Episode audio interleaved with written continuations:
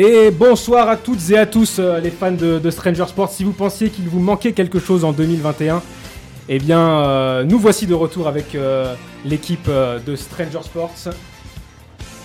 Je rapproche un petit peu mon ordinateur pour pouvoir euh, lire ce que j'ai préparé. Le mal est réparé, on est de retour. euh, puisque l'émission du sport insolite, exotique, futuriste est de retour sur Fréquence Banane. On est parti pour deux heures d'émission ensemble en compagnie de Léa, Raphaël euh, et Hugo. Bonsoir à tous. Ça va. Salut l'équipe, Comment vous vous sentez aujourd'hui? Plutôt pas mal, très bien même. Nickel. Contente de vous retrouver tous pour euh, cette nouvelle émission. Eh ben super, je vous fais le, le sommaire rapidement parce qu'on a un gros gros programme, on va y aller sans tarder. D'abord on va parler des relations entre supporters et, et clubs de foot qui se tendent, surtout à Marseille, où euh, la situation est pire que jamais. On essaiera de savoir un petit peu ce qui se passe euh, grâce à Raphaël, responsable d'OM Nation Genève.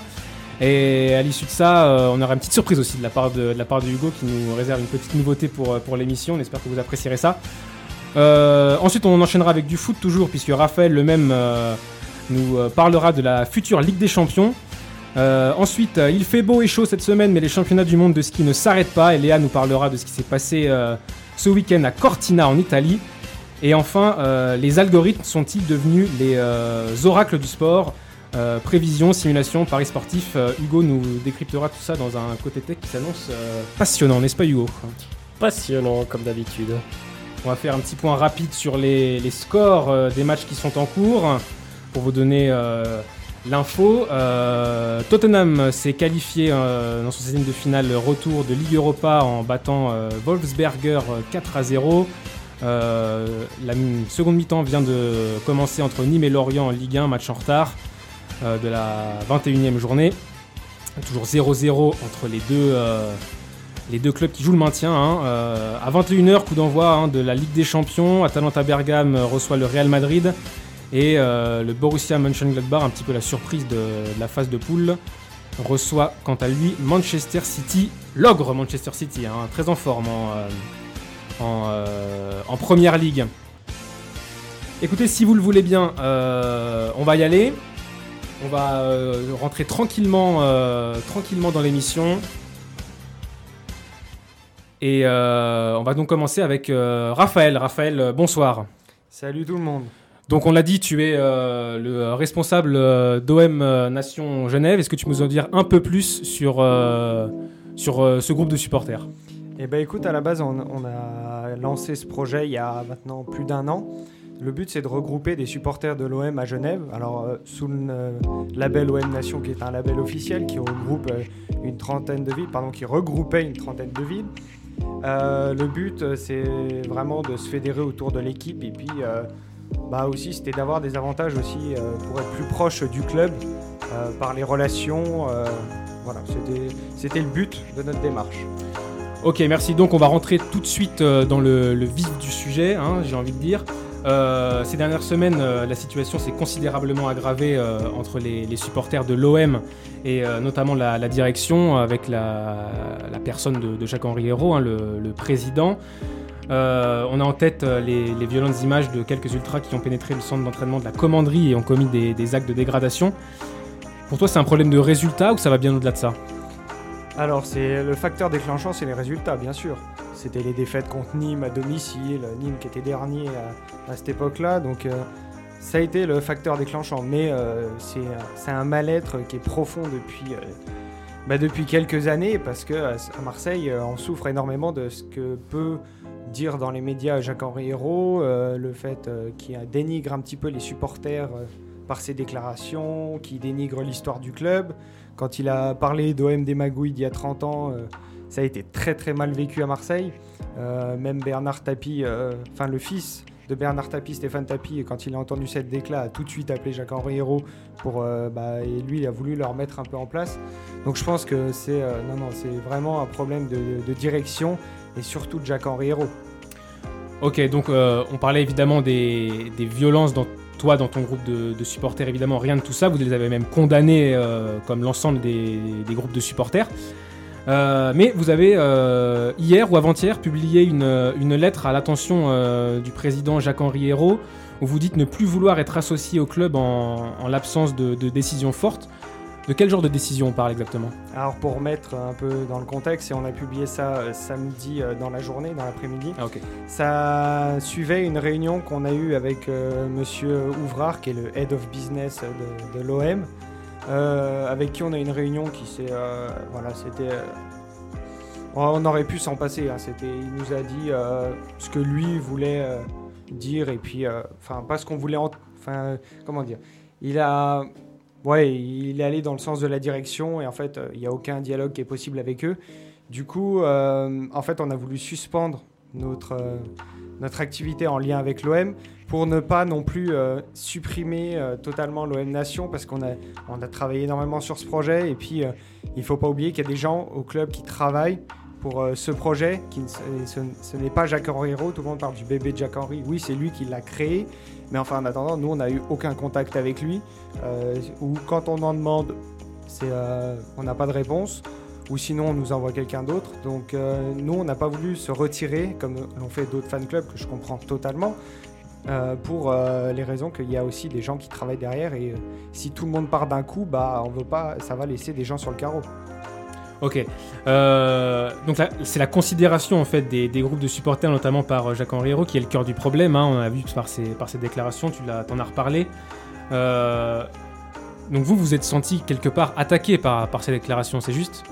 Alors euh, oui, mais surtout c'est quand on attaque les ultras ou euh, les winners ou peu importe tous les groupes de supporters qui sont dans les virages, en fait t'attaques un petit peu Marseille, c'est t'attaques le cœur du stade. Parce que voilà, c'est quand euh, les joueurs ils viennent au stade, euh, enfin quand les joueurs arrivent à l'OM, ils disent pas je viens parce que en telle année on a gagné ça. Non, je viens pour les supporters. D'accord. Donc euh, c'est un peu remettre aussi sa politique de recrutement euh, derrière soi et puis dire bah écoutez maintenant on est un club lambda qui fait venir les joueurs juste pour l'argent. Donc pour toi, dans, dans ton esprit, la, la place des ultras dans la vie d'un club, c'est vraiment au centre. C'est vraiment ce qui fait l'identité d'un club. C'est pour à, ça qu'il faut pas y toucher. à Marseille oui, À tu, Marseille, oui. tu peux pas y toucher, c'est c'est un club qui est quand même euh, basé euh, sur ça, sur les supporters. Moi, je suis tombé amoureux de ce club, euh, pas pour les performances de l'équipe, parce que sinon, ça ferait longtemps que, que j'aurais arrêté le foot et tout.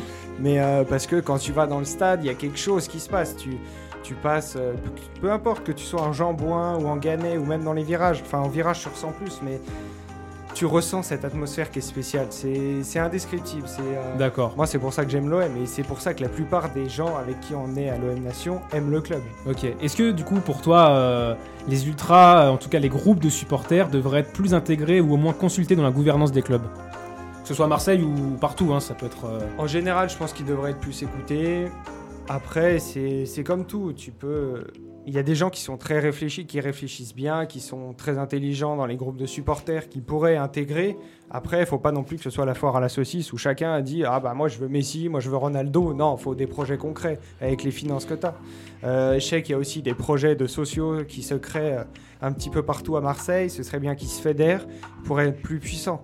Et euh, les OM Nations, c'était un petit peu euh, ce qu'on faisait en pesant un peu dans la direction.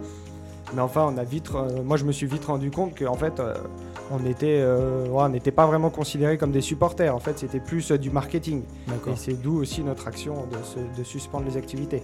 Ok, donc, donc on a vu en plus des, des lettres ouvertes, des déclarations, des, parfois même des appels à se désabonner des réseaux du club, sans que ça ait un, un grand impact de- pour cette dernière, euh, cette dernière incitation. Du coup, selon toi, est-ce qu'il y a d'autres manières de, de se faire entendre par, par les groupes dans la situation actuelle? Du coup, vous pouvez pas aller au stade un petit peu crier votre, euh, votre mécontentement?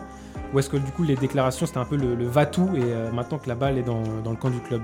Bah, nous, on a fait ce qu'on a pu à notre, à notre moindre échelle. Parce que Ouais. quand euh, il y en a, euh, soit- que ce soit à Santiago, au Chili ou, ou à Singapour, ou peu importe dans le monde, c'est compliqué d'avoir des actions concrètes. Donc euh, les lettres, euh, c'est souvent ce qui est le plus efficace. Après, pour les supporters à l'OM, c'est vrai que les, manifestations, au début, j'étais pour parce que ça mettait la pression. Mais après, il y a eu cet effet où ils sont rentrés dégradés.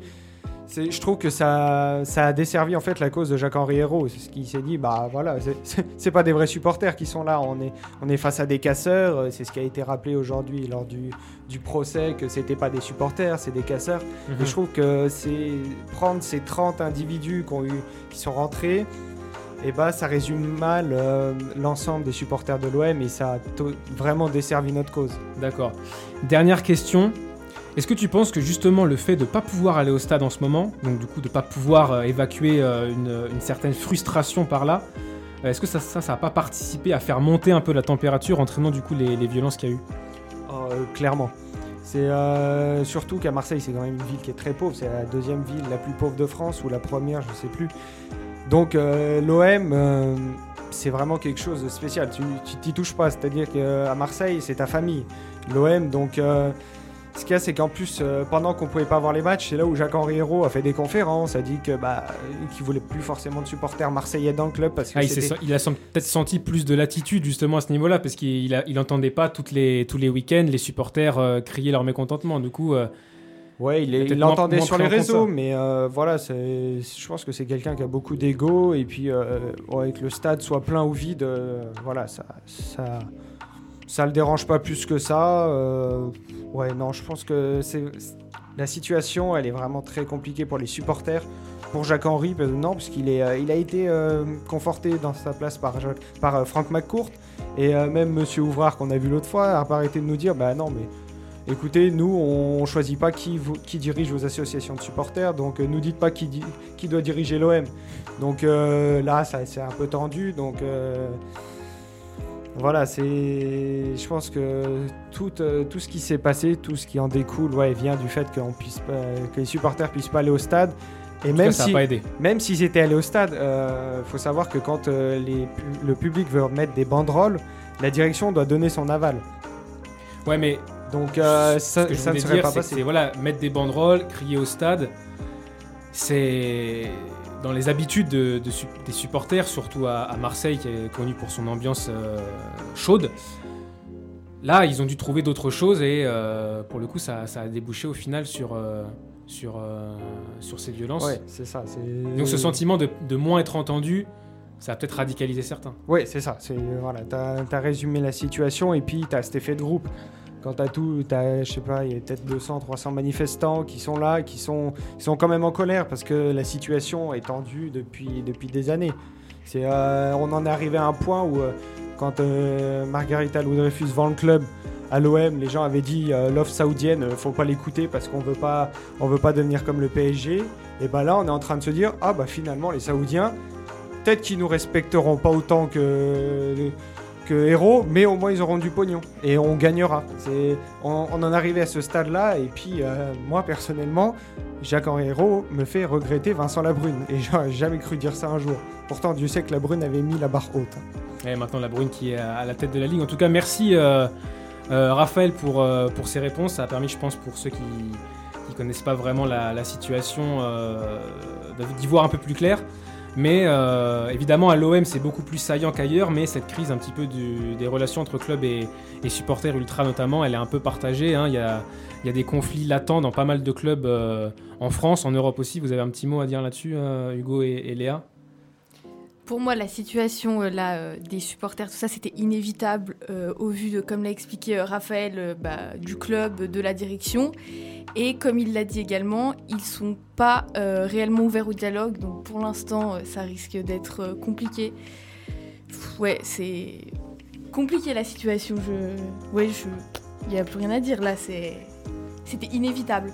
Après, c'est sûr, c'est allé trop loin. Je, je suis pas pour les dégradations qu'il y a eu tout ça, mais fallait s'attendre à quelque chose comme ça, là, euh, ouais, c'était inévitable. Ok, Hugo?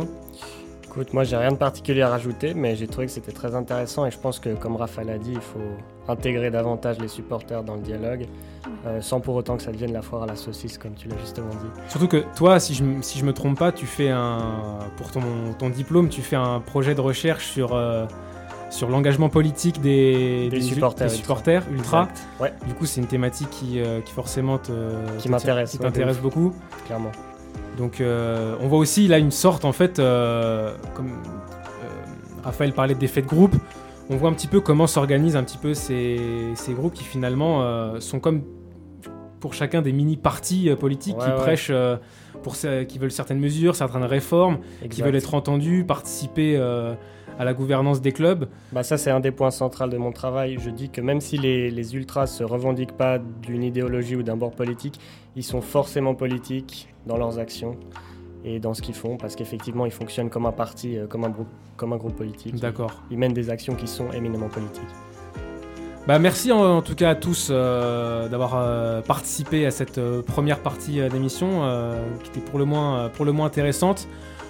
On aura l'occasion de- d'en reparler. hein. Je pense que la situation va euh, va évoluer dans, dans les semaines à venir. Euh, un club comme Marseille peut pas se permettre de rester dans une dans une telle situation. euh, surtout euh, avec le, le sprint final en, en Ligue 1 qui qui approche. hein. Ils vont devoir se battre pour euh, la cinquième place. Oh, ça va être compliqué, on n'y croit pas trop. hein. Ouais. Ouais, parce qu'actuellement, là, on est euh, Mais c'est sûr que dans, hein. dans le marasme, dans le marasme ambiant, c'est Ouais. compliqué de, c'est compliqué d'y croire. C'est-à-dire que maintenant, la plupart des gens sont à.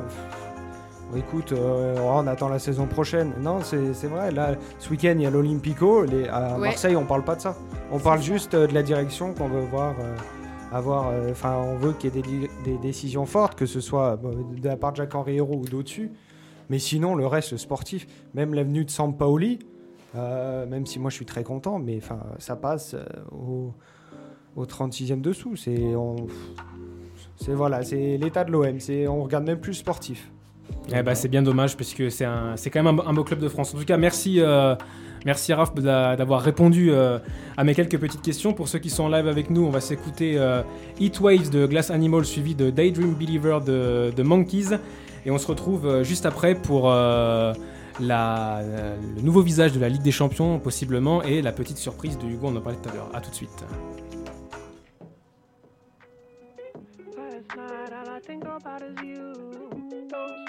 Lose.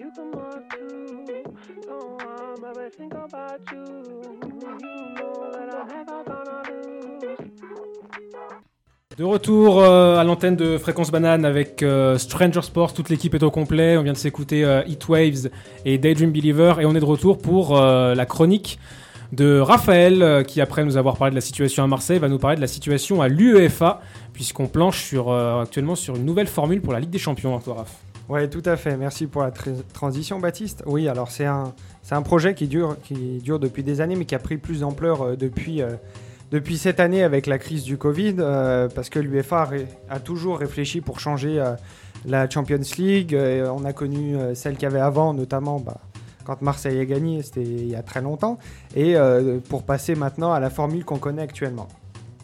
Donc, ce qui amène ces changements, c'est la crise du Covid, premièrement, et quelque chose qui est assez euh, paradoxal, enfin qui est assez étonnant, c'est les droits TV en France, qui contrairement à ce qui a été dit un peu partout, et ben ça inquiète tous les clubs, euh, même l'UEFA est inquiète parce que euh, aujourd'hui l'UEFA, enfin la retombée pour les clubs inscrits en Champions League, c'est à peu près 2 milliards pour tous les clubs. Donc c'est une grosse malle financière, ils veulent pas prendre de risques. Et par exemple, il y a aussi le fait qu'il faut pour les clubs, d'un autre côté, il faut qu'ils réduisent leurs dettes. Par exemple, le Barça a une dette de plus d'un milliard d'euros. Et donc ils sont obligés de chercher euh, d'autres euh, moyens de financement.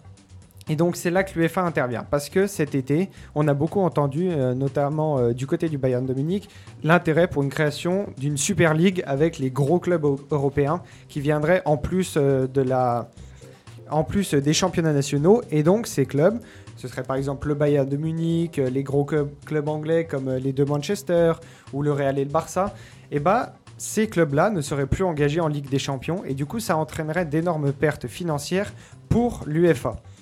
Donc l'UEFA s'est dit bon écoutez maintenant ça suffit, on va essayer de travailler sur un nouveau projet.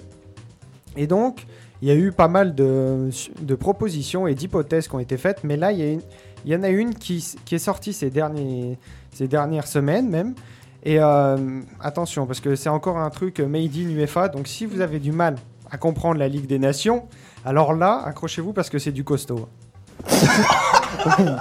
Oh, le coach il a dit, mais je comprends rien. Donc déjà, on passerait de 32 à 36 équipes. Déjà, faut trouver euh, euh, lesquelles on va qualifier. Donc déjà, ce serait bien parce que pour la France, ça ferait une place de plus. Mais bon, euh, vu la compétition euh, qu'il y a en France cette année, on pourrait très bien se retrouver avec Metz. Et faut pas oublier aussi qu'il y a une autre euh, compétition nationale qui va bientôt apparaître. Il me semble que c'est la saison prochaine. euh, la petite sœur de la de l'Europa League, donc ça va être super sympa. Ça va être encore des super matchs en semaine. Chaque é- alors il faudrait savoir que ce serait une énorme poule avec toutes ces équipes et tout le monde ne jouerait pas contre tout le monde. Chaque équipe va jouer 10 matchs. Pas, des, pas 5 matchs aller, 5 matchs retour. Non, non. Contre 10 équipes différentes. Et ils vont jouer 5 matchs à domicile et 5 à l'extérieur. Donc, le fait qu'il n'y ait pas de match aller-retour et dans une poule gigantesque, gigantesque pardon, avec du coup des équipes euh, moins fortes et, euh, et d'autres beaucoup plus fortes, il y a un plus gros écart, c'est euh, quelque chose qui va avantager les gros clubs parce que statistiquement, ils auront beaucoup moins de chances de se faire éliminer. Ça va donc encore creuser les inégalités qui sont déjà énormes. Ensuite, à l'issue de ces 10 matchs, les 8 premiers sont qualifiés pour les euh, huitièmes de finale.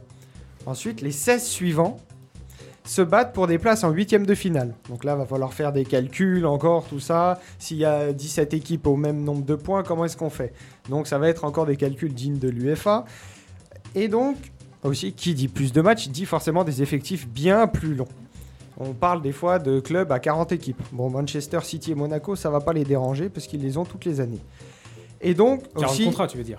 Oui, 40 contrats, minimum, hein, bien sûr. Tu avais dit que t'as 40 été équipes. 40 équipes. Ah, 40 contrats, oui, pardon.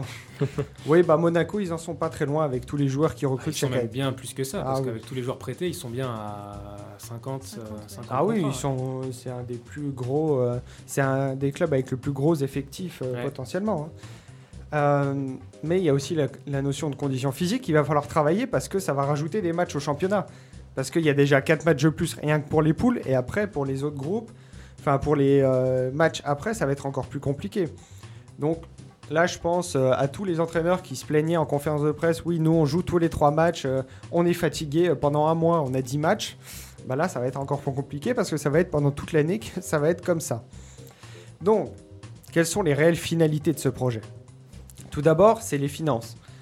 On passerait d'un revenu d'environ 2 milliards pour les euh, clubs qui sont engagés en Ligue 1, donc euh, répartis entre tous les clubs suivant leur parcours et leur coefficient UEFA, à quelque chose qui, va, qui euh, serait aux alentours de 3 milliards d'euros. Alors, à mon avis, c'est quelque chose qui montre que l'UEFA devient de plus en plus faible. Parce qu'elle est en réaction à ce qui se prépare de la part des gros clubs avec une Super League euh, qui coûterait énormément d'argent, les droits télé exploseraient. Donc, c'est pour ça que j'aimerais avoir, avoir votre avis. Est-ce que l'UEFA est moins forte et est-ce qu'elle est un peu plus influencée par les gros clubs et du coup devient un peu moins, un peu moins égalitaire? Ouais, moi je suis plutôt d'accord. euh, je suis plutôt d'accord avec toi parce que les les gros gros clubs sont des puissances financières beaucoup plus importantes année après année. Euh, PSG, City, qui même parfois voilà sont alimentés par des fonds euh, provenant de, pays carrément. Donc euh, il y, a, un gros gros pouvoir derrière et c'est de plus en plus eux qui ont la main et ils sont en train de former une sorte de club en fait, de club de club entre les, entre les gros pour essayer un petit peu de, se prémunir et de s'émanciper, j'ai envie de dire, du, du football traditionnel. Donc j'ai l'impression qu'on qu'on se dirige vers deux, deux footballs différents en fait. Un football euh, des riches et un football, euh, pas des pauvres, mais un football du peuple en fait. Bah, C'est un peu ça. Avec le, avant, c'était la, prom- la Super League qui voulait être créée. C'est ça, j'ai l'impression qu'ils utilisent tout leur pouvoir pour essayer de créer une espèce d'entre-soi qui est euh, pour moi euh, qui me débecte, hein, on va pas se, on va pas se mentir. Moi ça me ça me fait pas du tout euh, ça me fait pas du tout envie parce que des grands matchs, bah, dans la Formule Alcade de la Ligue des Champions, on en voit hein, euh, entre grands clubs et euh, il faut qu'il y ait une forme de, une forme de mérite. J'ai pas envie qu'on se dise qu'on qu'on aille vers euh, comme ce qui se fait aux États-Unis, des franchises qui sont assurées d'être là année après année Ouais, ouais. Ouais, là, c'est même, même si elle, même si elle performe plus. Et j'ai envie qu'on qu'on laisse la chance aussi à des clubs qui, fa- qui font une bonne saison. Regardez des, des, des surprises comme l'Atalanta, bah, on pourra plus les voir après dans, des, dans une ligue fermée comme Ou ça. C'est ça qui fait l'âme de, de la Ligue des Champions. Exactement. Ouais, parce que là, c'est la course à l'argent. hein. C'est plus. Et ça ne ferait, que, ça ferait que grandir ça. Puis Exactement. ce serait fermé, voilà, il y aurait plus. euh, pour les clubs qui sont en train de grandir actuellement, bah, il y aurait un plafond de verre en fait. Et Oui, ça, c'est- pas possible. C'est ça, Enfin, mais ça bon, c'est déjà un peu plus égalitaire que le. Enfin, dans, dans cette. Que l'idée de la. Super League, ouais. Oui, Ouais. mais que le premier, un des premiers projets Ouais, qui a été c'est- proposé. C'est un peu, pro- c'est un peu une boîte de Pandore en fait, euh, cette, euh, cette nouvelle formule. C'est-à-dire que si on, si on commence à faire ça, Et bah dans, dans 5, C'est ça, petit à petit, ça ou va. 10 ans, on, Oui, ça va on au sera, on sur la venir, Super hein. League. Mm. Donc je pense que c'est une, euh, c'est une boîte de Pandore qui Ouais, va dans la que mauvaise l'UEFA devrait direction. se garder d'ouvrir. ouais. Après, je veux nuancer quand même un petit peu, c'est que l'année dernière, euh, notamment euh, Canal Plus Sport euh, nous expliquait que le projet de l'UEFA, c'était vraiment une vraie ligue avec bah, 8 équipes qui seraient presque là tout le temps et les 4 et euh, quatre autres équipes qui seraient un peu tirées au sort ou voilà, on, on magouille un petit peu pour que ce soit toujours un peu les mêmes équipes. Ces quatre équipes peut-être changeraient chaque année, mais les 8 premières, ce seraient toujours les mêmes. Donc là, il y a peut-être un peu plus de, de sélection, mais enfin, on sait à peu près qui va être là. Ouais. Mais surtout, là, on dit on, on dit qu'on va augmenter les matchs. Avec d'un autre côté la FIFA qui augmente aussi le nombre de matchs. Ça amène une profonde réflexion sur tout, sur tous les systèmes qui peuvent exister de championnat, où on parle de, bah, de réduire la taille des, euh, des championnats. En France, on discute pour euh, passer d'un championnat peut-être de 18 ou même à 16. Donc tout le monde te dit que c'est pour, euh, c'est pour euh, l'intérêt de la Ligue 1 par exemple. Mais euh, ça se réfléchit aussi beaucoup dans d'autres pays, en Espagne, en, en Angleterre. Donc, à votre avis, est-ce que pour vous, ça passe, euh, si on veut avoir une nouvelle C1, est-ce qu'on va forcément passer par une réduction des championnats? Ça, je, je sais pas. Mais euh, c'est vrai Je que, pense les débats, c'est- les débats sont, sont ouverts un peu partout. C'est inévitable, hein, on peut pas jouer trois matchs par semaine. Il y a bien un moment où il va falloir réduire euh, le nombre de matchs dans une compétition si on veut augmenter le nombre de matchs dans une autre. Ouais, Ouais. Du coup, ce seraient les compétitions nationales qui en... Qui en pâtirait Ouais, et c'est c'est là où c'est dommage, parce qu'on a, des- on a des belles compétitions quand même. euh, C'est ce qui fait un peu euh, le charme. Cette année, en Ligue 1, au-delà des matchs un peu, un peu endormissants, ou même euh, qui servent à faire la sieste le dimanche après-midi, il y a quand même une course au podium. euh, qui est une course au titre, extrêmement intéressante. pas une euh, course au podium, parce que les autres années, oui, c'était une course au podium. Mais là, Baptiste peut en témoigner, c'est Et une oui, course au et titre. oui. Tout à fait. Mais c'est surtout qu'on nous sert l'argument de augmenter, que ça augmenterait aussi le niveau, de passer de 20 à 18 équipes dans ces championnats-là. Je pense pas que ça ait une quelconque influence sur, euh, sur le niveau. hein. Quand on voit le nombre d'équipes qui sont euh, à dormir debout, notamment en, en Ligue 1 cette année, qu'on Ouais, je passe, pense. qu'on passe de 20 à 18, je pense pas que ça aura un grand impact. Bah, ce qu'il y a, c'est que si tu dis, ah oui, mais dans une ligue de 20, les deux derniers, c'est les plus mauvais, et bah, dans une ligue de 18, c'est pareil. Les deux derniers, ce seront souvent des équipes bah, qui n'ont rien à faire dans une ligue comme ça. Ouais. Donc, euh, c'est là où on a beaucoup de réflexion. Et euh, bah, du coup, euh, ce sera un peu le débat euh, de la fin pour cette chronique. Est-ce que vous êtes pour ou contre cette nouvelle Ligue des Champions qui amènerait énormément de changements? À savoir aussi que c'est pour 2024. Parce que c'est par cycle de 3 ans. Donc le, le cycle qui va se terminer, c'est cette année-là. Avec, euh, non, il vient de se terminer, pardon, en 2021. Euh, oui, avec... Non, je dis peut-être une bêtise, mais... non, il va se terminer cette saison, pardon. Euh, C'était le cycle 2018-2021. Le cycle 2021-2024 ne devrait pas bouger parce que c'est trop compliqué de gérer. Et surtout coup- avec la, la situation sanitaire. Oui, voilà, aucune- tu peux pas... Ils ont euh, d'autres problèmes pour ouais. l'instant à régler. Voilà, donc il, il parle pour 2024. Donc pour vous, est-ce que vous êtes pour ou contre cette nouvelle Ligue des Champions? Non, I c'est- prefer really not to not to speak. If I speak, I am in, in big trouble.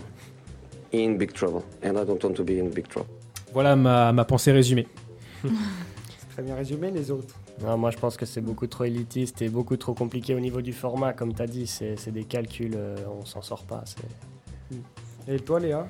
Non, moi je suis pas d'accord non plus. Enfin, je suis contre. Mais je pense vraiment que petit à petit, on va y quand même y arriver. Eh ben, c'est une euh, unanimité pour le football champagne, euh, en tout cas euh, ici sur ce plateau. On est pour, euh, on est pour euh, le football populaire en tout cas. Ouais. Ouais, carrément. Bah oui, parce que ça apporte Bah, des émotions, c'est quand même le exactement ce but. que j'allais dire. C'est euh, des sinon des épopées comme l'Ajax, tu tu t'en verras il y a deux ans, tu la verras plus. Ou la Talenta, comme Oh, oh, L'Ajax, l'Ajax, je pense que serait dans les dans les Bah, 36. L'Ajax ne serait pas forcément euh, dans les prioritaires parce que les prioritaires c'est les cinq grands championnats.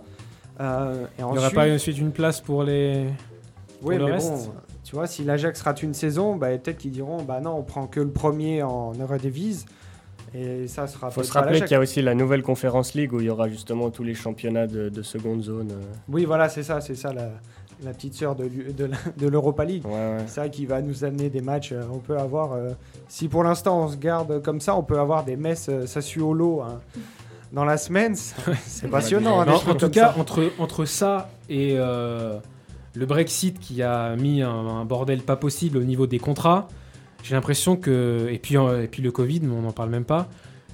On, pense plus, on pense plus du tout terrain et on fait que de parler de ce qui se passe en dehors, dans les bureaux, exactement. dans Ouais, les instances, Ah, et on parle de moins en moins de terrain C'est pénible. et c'est pénible. C'est comme à Marseille finalement. Ouais. C'est- exactement Voilà. ça. Et on se rend compte que quand on aime le foot, au final, c'est ce qu'on aime parler, c'est parler, c'est parler ballon, comme dirait. Jean-Marc Furlan.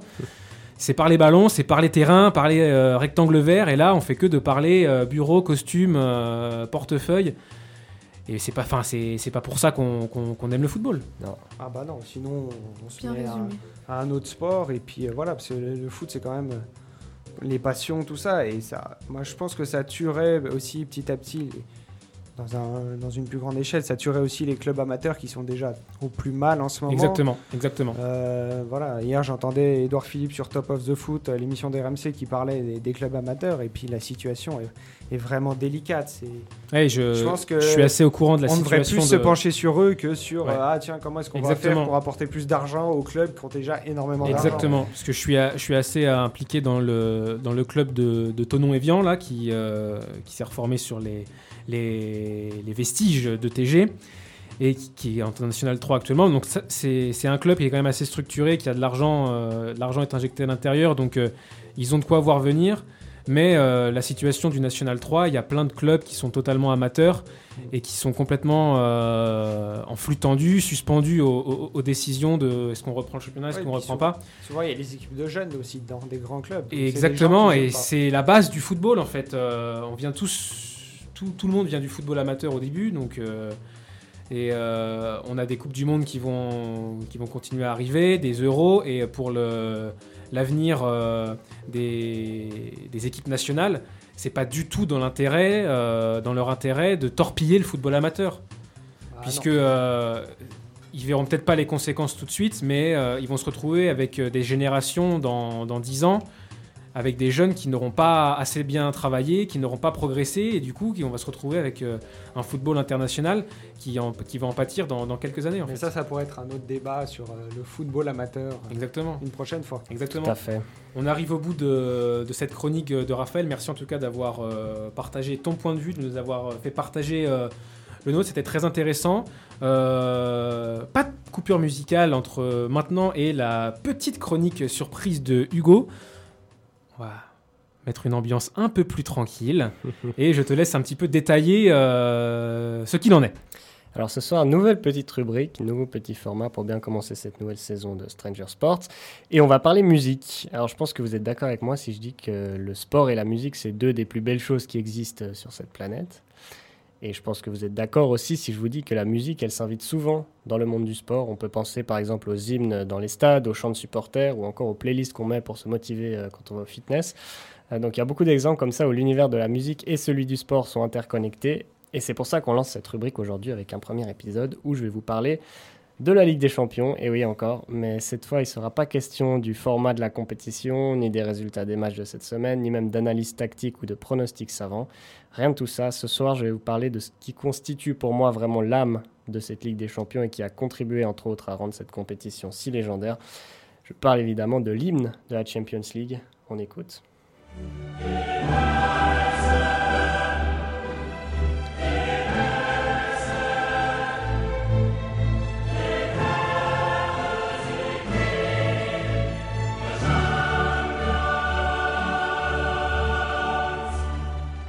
Cette musique, elle Les nous frissons- fait tous euh, frissonner. Les frissons immédiats, c'est pour ça que la chronique s'appelle Bande son frisson. Voilà. Donc on ressent forcément des émotions en l'écoutant, ça peut être de la joie, de l'excitation ou de la fierté quand c'est notre équipe euh, préférée qu'on va entrer dans un stade plein à craquer au son de cette mélodie. Je pense que vous avez vécu ça, je pense notamment à toi Baptiste, tu vas souvent voir euh, Lyon au stade, Et- notamment pour la Ligue des Champions. Et oui, j'y j'y étais pour certains matchs de, de Ligue des Champions et je peux te dire que il y a peu de choses dans un stade qui m'ont fait plus plaisir que, euh, que cet hymne. Raphaël, tu confirmes avec Marseille? Euh, bah, pas cette année, hein, mais, Pas euh, cette année, mais non, les non, années mais- précédentes. mais même quand t'es gamin, que tu regardes la télé, que t'as Ouais. cette musique, moi je me souviens, c'est un match qui m'a marqué d'un Dortmund-Marseille où on perd 2-0, on gagne 3-2 là-bas. T'as la musique qui te reste en tête. C'est... Et même quand tu l'entends, t'as les frissons. Quoi. Tu Ouais. sais que tu vas passer une bonne soirée. Léa, tu partages euh, cet Je avis partage complètement cet avis. Et donc euh, voilà, cette chanson, euh, elle laisse personne indifférent et c'est intéressant de se plonger un peu dans, dans ses origines, dans l'histoire du morceau. Euh, il a été composé par Tony Britton en 1992, donc ça fait déjà 30 ans. À ce moment-là, le compositeur il est mandaté par l'UFA qui veut quelque chose de noble et d'élégant pour améliorer l'image du foot en Europe, parce que c'était une époque où on parlait beaucoup de violence, du hooliganisme, etc. Et euh, la musique devait un peu s'écarter de tout ça, contraster avec tout ça en apportant une touche de classe dans les stades. Et le moins qu'on puisse dire, c'est que ça fonctionne. Pour composer cette œuvre, notre cher euh, Tony Britton, n'est pas parti de nulle part. En fait, euh, l'hymne a des origines beaucoup plus anciennes puisqu'il est inspiré d'un autre morceau, Zadok the Priest.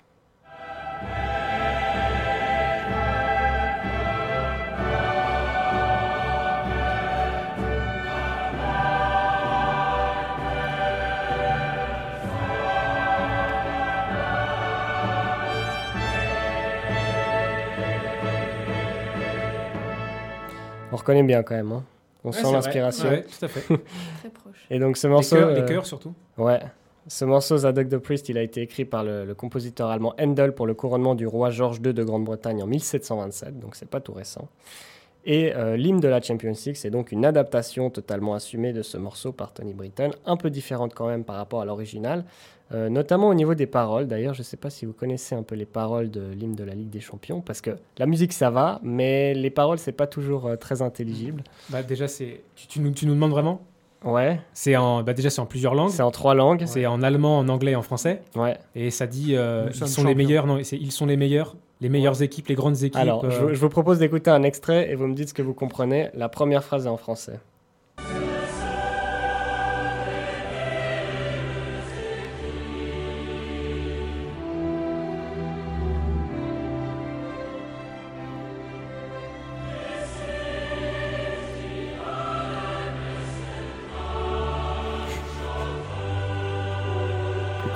Là.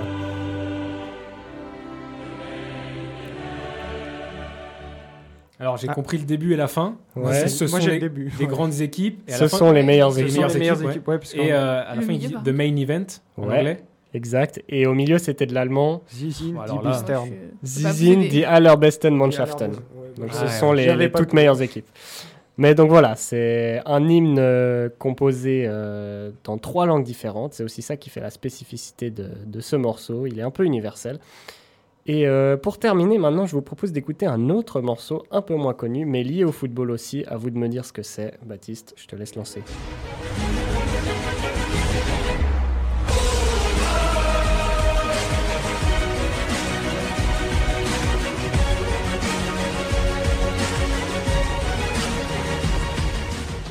Alors, vous l'avez tous Bien sûr. Ouais. C'est euh, l'identité sonore de la Ligue Europa, Ouais. la petite Tout à de la Ligue fait. des Champions. compétition moins connue, donc musique moins connue forcément, mais très sympa quand même. Euh, donc voilà, voilà pour cette petite chronique musicale sur l'hymne de la Ligue des Champions. Un hymne que vous pourrez évidemment retrouver les mardis et les mercredis soirs de match jusqu'à la fin du printemps sur votre écran de télévision, avec votre équipe préférée, à condition bien sûr que celle-ci soit encore en course dans les compétitions européennes. Et ça, c'est une autre histoire. Tout à fait, et je te prends comme ça, euh, sans te prévenir Hugo, on espère pouvoir aussi l'écouter euh, une fois sur, euh, sur Fréquence Banane. Euh, on- Oui, on, pourra oui, peut-être oui. commenter un match de, de la phase finale, euh, ça pourrait être sympa. Peut-être- Pourquoi peut-être pas un, un trio avec l'un ou l'une d'entre vous, euh, Léa, Raph. En tout cas, j'aimerais qu'on organise ça une fois. Avec plaisir. Ça pourrait être euh, sympathique. En tout cas, euh, si- n'hésitez pas à le dire sur les, en commentaire euh, quand vous verrez ça en podcast, quand vous écouterez ça en podcast, si ce nouveau format bande son frisson vous a plu. Euh, on ne doute pas qu'il y ait beaucoup de possibilités d'épisodes euh, futurs. Ouais. Que ce soit dans le. D'ailleurs, si euh, vous avez des idées, n'hésitez pas à nous proposer ça sur Instagram. Ouais, bien sûr, bien sûr, évidemment, évidemment. Ça, vous, a- vous avez apprécié, euh, Raph, euh, Léa? Ouais, Ouais, c'était une très bonne idée. Parce qu'on connaît souvent les musiques, mais pas leur Mais pas origine. l'origine. Ouais, c'est vrai. Et Et en, pas les paroles. et en vrai, celle, euh, celle de la Ligue des Champions, c'est vraiment quelque chose euh, de, de fort. de En tant, que, en tant que supporter, c'est c'est quelque chose de mythique, c'est vrai. Euh, merci Hugo encore une fois. On se quitte euh, quelques instants euh, pour une double pause musicale. On écoute euh, You're Gonna Pay de Jim Johnston et There's Only One Phil Taylor de Rick Ayana et euh, Shorty Sailor. À tout de suite.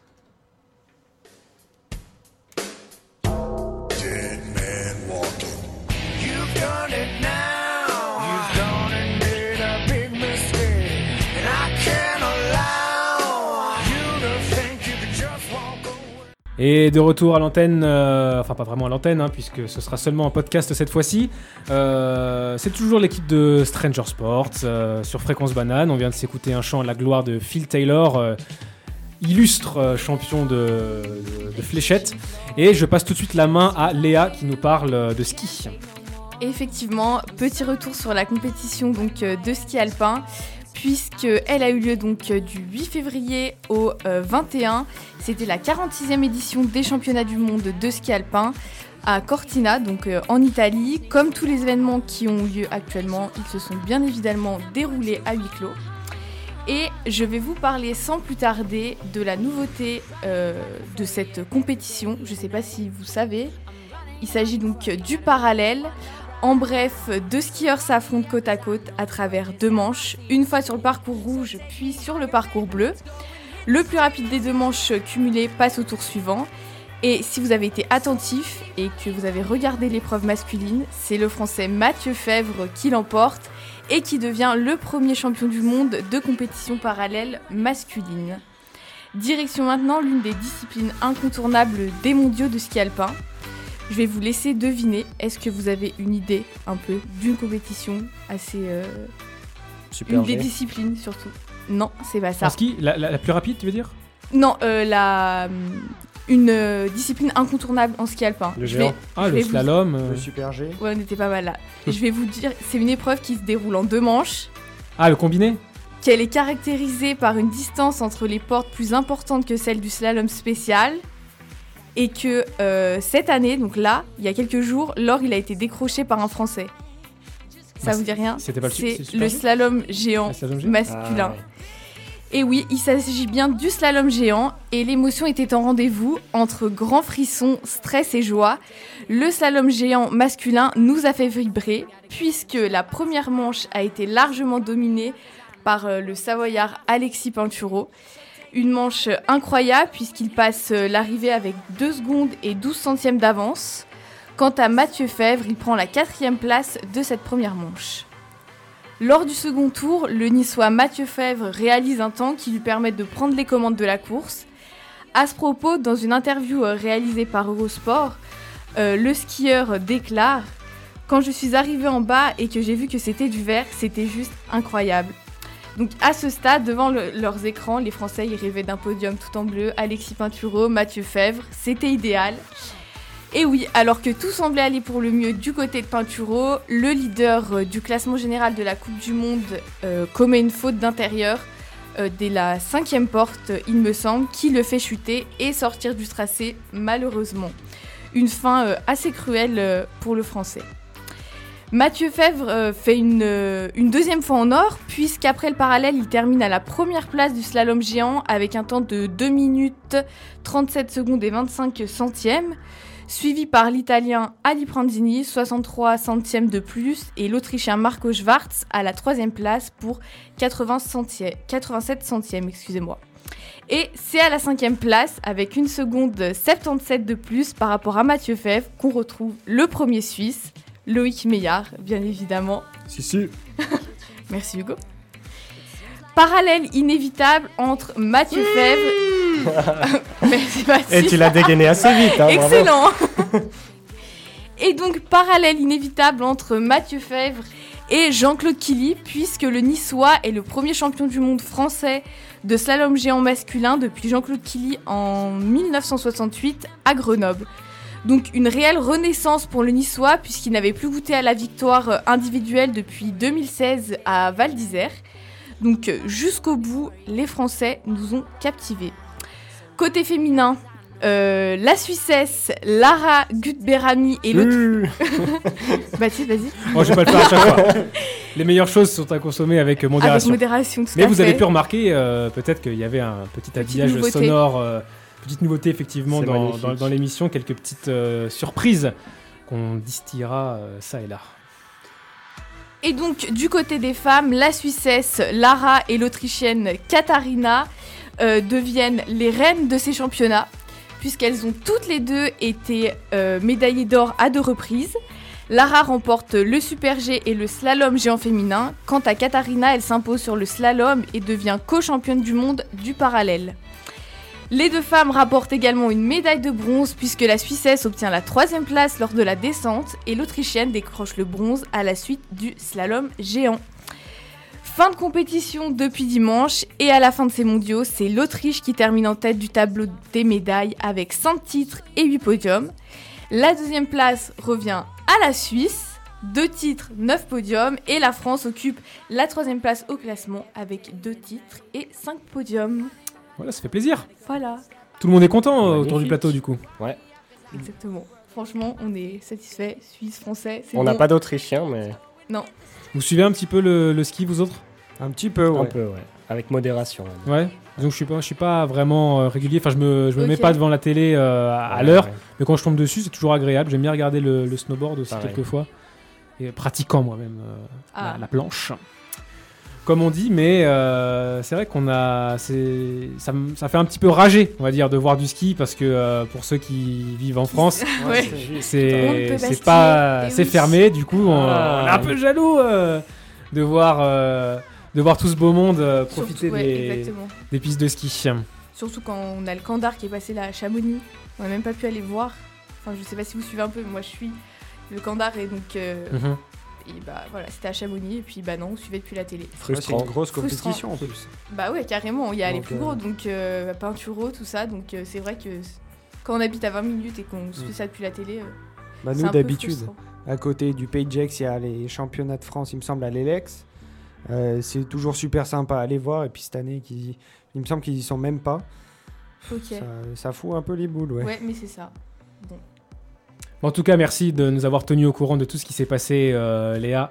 Avec Euh, on parle pas souvent c'est vrai de, de sport d'hiver euh, pourtant dans un pays euh, qui affectionne ça euh, beaucoup. Ouais. merci d'avoir euh, réparé le mal. Mais de rien. J'ai un scoop pour vous. oui oui j'ai un scoop pour vous. C'est l'heure bientôt du Stranger Quiz. On arrive euh, ah non pardon. Non, non, non. Qu'est-ce que je raconte? Qu'est-ce que je raconte? J'allais oublier J'allais oublier Hugo Chaque encore. chose en son temps. J'allais oublier euh, la chronique de Hugo euh, Bon, côté ça, tech. ça n'empêche pas que le, Le Stranger règne des- Quiz arrive. Mais- ça, ça n'empêche pas, mais je, ça. je voudrais pas euh, mettre la charrue, euh, mettre la charrue avant les bœufs, évidemment. Donc, euh, mes excuses, Hugo, euh, évidemment. euh, Pas de souci. j'ai un scoop pour toi. C'est bientôt ton tour, bientôt l'heure de ta chronique côté tech, le règne des algorithmes. On va pouvoir euh, t'écouter religieusement juste après euh, Paradise de Medusa et euh, Take Me Away de Yaman Kadzi, les morceaux choisis par, par Léa. On Qui se vont vous dit motiver, vous verrez. qui vont nous motiver. Ah ouais, carrément. Bah, c'est parfait parce que c'est la rentrée, on a tous besoin de motivation. Du coup, on écoute ça bah, entre nous, hein, puisque ceux qui sont en podcast n'y ont malheureusement pas droit. Donc, à tout de suite.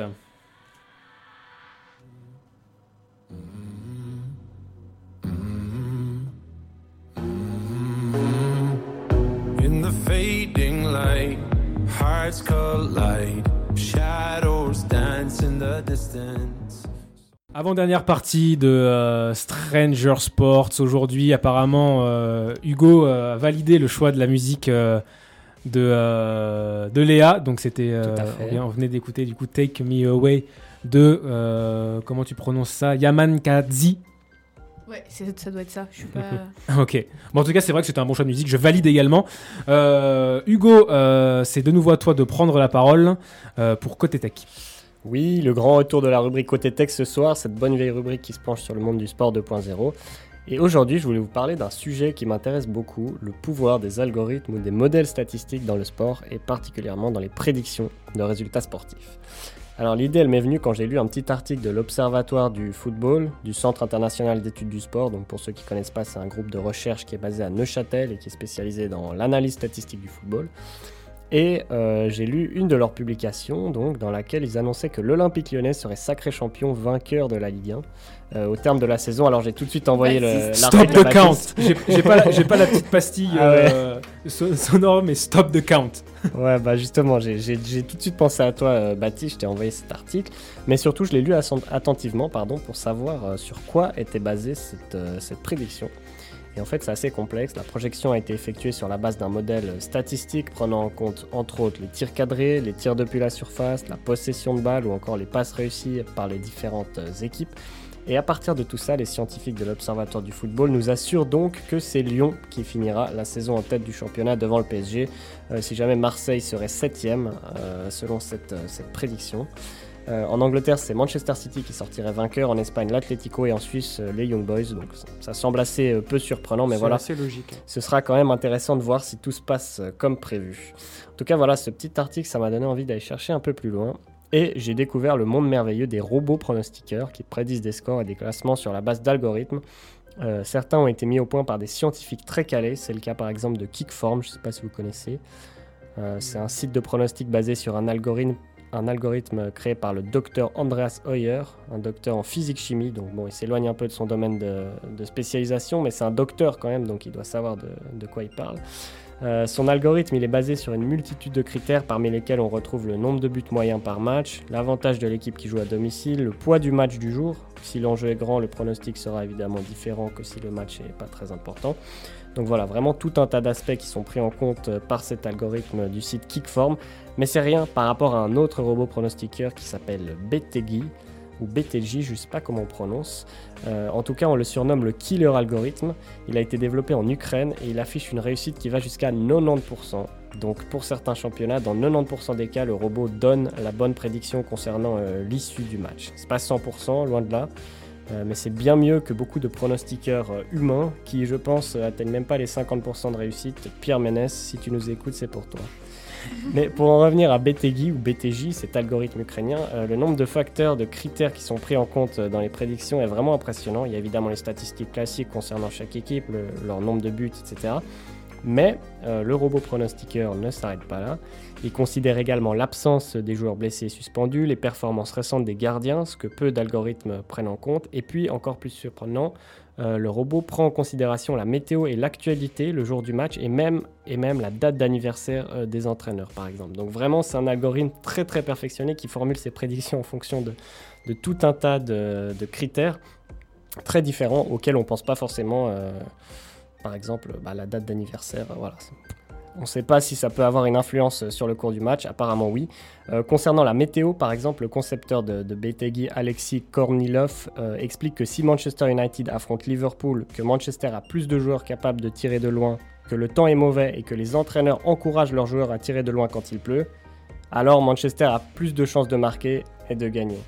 Je ne sais pas si vous avez suivi le- la logique, mais euh, voilà, parce qu'il y a Ça plus de, beaucoup de facteurs. hein. plus de joueurs qui tirent de loin s'il fait mauvais temps et du coup puisque Manchester en ont plus euh, ils ont plus de chances de marquer et de gagner Voilà. Euh, je trouve que cet exemple montre bien la subtilité des critères qui vont entrer en ligne de compte dans la prédiction je l'ai dit tout à l'heure, le taux de réussite de cet algorithme, il dépend quand même des championnats, et c'est le cas pour la plupart des autres algorithmes du même type. En fait, les matchs relativement imprévisibles dans les championnats comme la Ligue 1, où on a beaucoup d'équipes qui ont un niveau similaire, sont bien sûr plus compliqués à prédire, même pour un algorithme, euh, que les matchs euh, prévisibles dans des championnats où il y a vraiment des, grosses équipes face à des petites équipes, comme c'est le cas euh, parfois en Angleterre. Donc, dans certains contextes, dans les championnats serrés, même en connaissant la météo et la date de l'anniversaire de l'entraîneur, les algorithmes ne sont pas parfaits. Malgré tout, je pense que vous serez d'accord avec moi si je vous dis que ça reste extrêmement intéressant de développer ce genre d'intelligence artificielle, et ce pour une raison précise, je pense que vous avez deviné, les paris sportifs, évidemment. Est-ce qu'on a des amateurs de paris sportifs par ici? Un petit peu, mais euh, pour, euh, juste pour voir à peu près euh, les cotes, juste ça. Pas plus que ça. Mais tu, tu paries? Ça a dû m'arriver que très rarement. Ok, les autres? Je m'abstiens de, parier, personnellement. Toi, je sais que tu, tu le fais un petit peu. Moi, je le fais, je- pas toujours avec succès, mais j'essaie, voilà. Ah bah, si c'était toujours avec succès, euh, ça n'existerait pas. C'est vrai, c'est vrai. Mais justement, comment est-ce que vous voyez le futur du pari sportif? Est-ce qu'on va aller inévitablement vers plus de prédic- prédictabilité? Il n'est pas, pas facile. Prédic... enfin, pas facile à dire ce mot. Est-ce qu'on va aller euh, vers plus de prédictabilité avec, euh, avec euh, le développement de ces intelligences artificielles? Bah oui, puisque euh, avec des algorithmes plus performants, ça veut dire que les, les, les cotes seront plus euh, précises, puisque euh, plus de, de réalisme, les- le robot aura de plus en plus raison. Du coup, ce sera difficile de gagner, de plus en plus difficile de gagner de l'argent, en fait, je pense. Mais est-ce qu'il y a des critères, des aspects qu'une intelligence artificielle ne pourra jamais calculer d'après vous? Bah pff, oui, elle peut pas euh, prédire par exemple que le match soit arrêté pour euh, telle ou telle raison. Il y, a toujours des éléments qui arrivent comme ça, une erreur, une erreur arbitrale par exemple. Ouais. qui sont humains et qui sont donc totalement imprévisibles. Exactement, il y a un arbitre qui met un carton rouge, euh, qui euh, sanctionne un penalty, supporter. euh, Il y a trop de choses à mon avis pour que même une intelligence. Bah, remarque, on, Mais on a du mal à se représenter ce dont est capable une intelligence artificielle. Peut-être que elle peut apprendre au final euh, en voyant ça, mais je sais pas. Bah, le facteur humain en lui-même, le joueur, comment il est dans sa tête, c'est impossible à prédire. C'est vrai. Et euh, on ne sait jamais ce qui peut se passer, même deux minutes avant un match. Ça, je pense que c'est, ça fait partie un petit peu du côté irrationnel du foot, un petit peu, un petit peu mystique, j'ai envie de dire, Mais la, du foot qui te la permet marge de pas d'erreur. être sûr. ouais, exactement. Mais la marge d'erreur, disons que va, va s'affiner de plus en plus. Mhm. Moi, je, je suis assez d'accord avec vous. Je pense que on va, euh, on va forcément vers euh, des plus de, de prévisibilité, mais je pense qu'effectivement, il y a des, des facteurs qui peuvent pas être contrôlés, qui peuvent pas être prédits, et euh, c'est ça qui fait la beauté, euh, la beauté du sport et la beauté du foot. Eh ben, ce sont des belles paroles, mon ami Hugo là. Dis donc, et c'est une belle chronique là que tu nous as, que tu viens de nous proposer. Je te remercie, je te remercie pour ça. Et côté tech, le règne des algorithmes. Forcément l'avenir, on aime bien parler de ça dans, dans côté tech. La dernière fois, c'était sur euh, sur la réalité augmentée, c'est ça? Il y avait eu sur la réalité augmentée, effectivement. Mais c'est vrai que plus, j'ai l'impression que plus, plus on avance, plus c'est facile de trouver des sujets pour, euh, pour cette belle chronique. Ouais.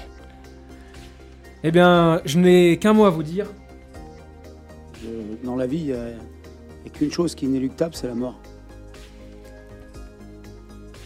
Voilà. Non, Bruno, il y a deux choses qui sont inéluctables dans la vie la mort et le Stranger Quiz. Ah, joli.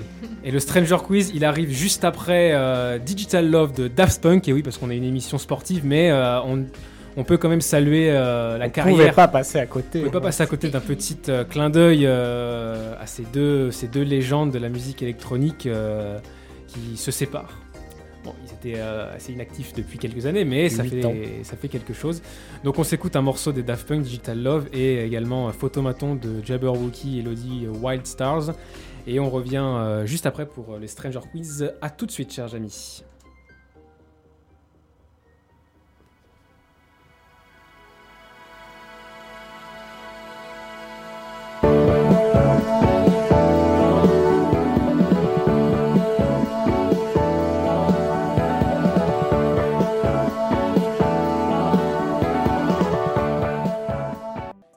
On est de retour euh, sur Stranger Sport pour la dernière partie. Vous la connaissez, vous en avez l'habitude, c'est celle du Stranger Quiz, hein, les amis. Est-ce que vous êtes prêts?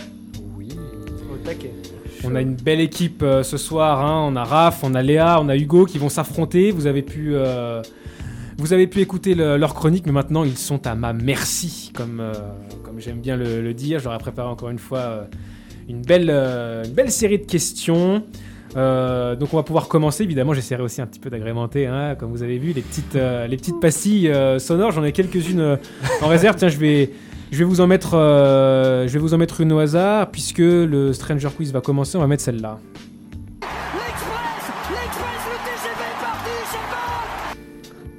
Le TGV est parti et je propose qu'on commence euh, tout de suite ce Stranger Quiz. Qu'est-ce que vous en dites? Allez, Allez, c'est parti. Allez, qui a le plus envie de gagner ce soir? Moi, je suis prêt à, à m'entretuer avec mes camarades. Bon, en tout cas, on vous sent motivé. hein. On n'oublie pas le mot buzzer qui reste euh, Kabaddi ou Bouskashi Kabaddi. on reste sur Comme Kabaddi vous voulez. Kabaddi, ça Kabaddi plus bien. facile à dire, je pense. Ouais. Ouais. Kabaddi bien plus facile à dire. Ok, c'est parti. Donc, euh, première question.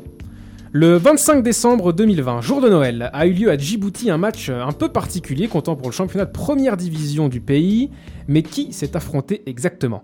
Réponse A, l'armée de terre contre les pompiers. Réponse B, la police nationale contre la gendarmerie. Réponse C, l'armée de l'air contre la marine nationale. Réponse D, Israël contre dinosaures. Kabaddi. Hugo, J'aurais bien aimé que ce soit la D, mais je vais dire la C. la C, l'armée de l'air contre la marine nationale. Vas-y. Mauvaise réponse. Kabaddi. C'est Raphaël. Euh, moi, j'aurais dit la B. La police nationale contre la gendarmerie? Oui. Excellente réponse, deux points pour toi, tu ouvres le score. Bien joué. Effectivement, euh, la police nationale a affronté la gendarmerie en première division du championnat de football de Djibouti. Il ne peut pas y avoir beaucoup de, de clubs euh, Non. dans- dans- pour, pouvoir, pour intégrer Ouais, ouais. l'équipe officielle euh, de la police et de la gendarmerie. Résultat, match nul, un partout. Voilà, euh, on se quitte bons amis entre policiers et gendarmes. C'était Et- exprès. C'était truqué Ouais. Mais qui aurait truqué un match de Djibouti vraiment? Je sais pas, mais égalité police. Je sais pas, je, le- je sais pas, je sais si les algorithmes, euh, si, si les sites de paris sportifs euh, permettent de parier sur Djibouti. Ah ouais, bonne question. Mais vous auriez parié sur qui? Sur les, sur la police ou sur la gendarmerie? Non, quand même la police. La police. La police? Ouais. Ouais, ils sont plus euh, la police nationale en plus. Ouais, c'est- ils sont plus gros quoi. Gendarmerie, c'est des militaires aussi. C'est vrai. Donc attention quand même. En tout cas, deux points pour, euh, pour euh, Raphaël qui a parlé en, premier.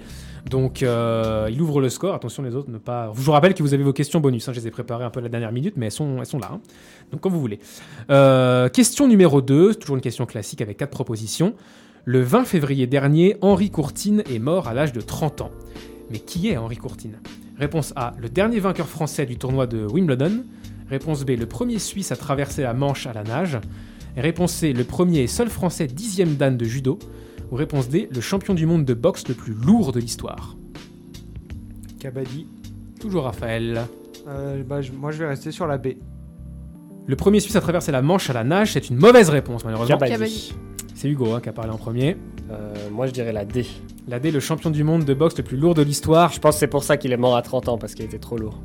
Il est mort à. J'ai dit 30 ans Ouais. Pardon, il est mort à 90 ans. Non, non, non, Ah, ça- Ah. donc ça change tout. Ah, j'ai- fait une mauvaise. euh, Désolé, ça- ma langue a mais fourché, je pas grave, je garde la D. Tu gardes la D, et bah écoute, euh, désolé, c'est une mauvaise réponse. Je suis désolé de t'avoir un petit peu induit en erreur par mon, par la mienne d'erreur, donc euh, c'est pas ça. Je réclame des points bonus.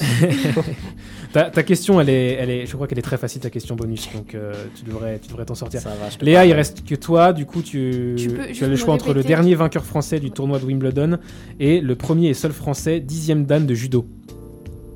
Euh, la A. La A, eh ben écoute, pas de point pour personne, puisque Henri Courtine était le premier et seul français dixième dan de judo. Il a été promu en, en 2007, sachant que le grade ultime de 12e dame, de 12, 12e dan, c'est un peu compliqué à dire aussi, 12e dan, parce qu'il n'y a pas de 11e, bizarrement. Mais le 12e, il a été attribué à titre posthume à Jigoro Kano, fondateur du judo Kodokan, Ah en oui, fait. ouais. Donc, euh, un- il est un peu inaccessible. Donc, on va dire que le dixième, c'est pour le commun des mortels le plus, euh, le plus élevé possible. Et euh, ils sont pas beaucoup à l'avoir. hein. C'est euh, donc Henri Courtine était un pionnier du judo en France. Il l'a obtenu. Voilà, on salue sa mémoire. Donc, euh, pas de points. Toujours euh, 2-0-0 en faveur euh, de Raphaël. On est bien, on est bien lancé dans ce, dans ce Stranger Quiz. On va pouvoir euh, passer à la troisième question, euh, qui sera un classement. Et on va rester dans le monde du judo pour euh, la question classement, qui pourrait être la plus dure de l'histoire du Stranger Quiz, Mais non. Oh puisqu'il y aura 8 éléments à classer. Mais non, mais arrête. Alors on gagne combien de points?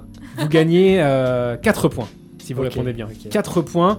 Alors, il y a 8 éléments à classer, mais il y a peut-être une certaine logique. En tout cas, vous pouvez peut-être avoir plus de connaissances par rapport à ça. Mais moi je vais les noter quand tu vas les énumérer parce que sinon Ouais, vous Ouais, pouvez... on voilà. va vous pas s'en sortir. Vous pouvez essayer de les noter, mais vous verrez, c'est assez. euh, c'est assez. euh, on va dire. euh, Il y a moyen que vous connaissiez quelques petits trucs, quoi. Ok.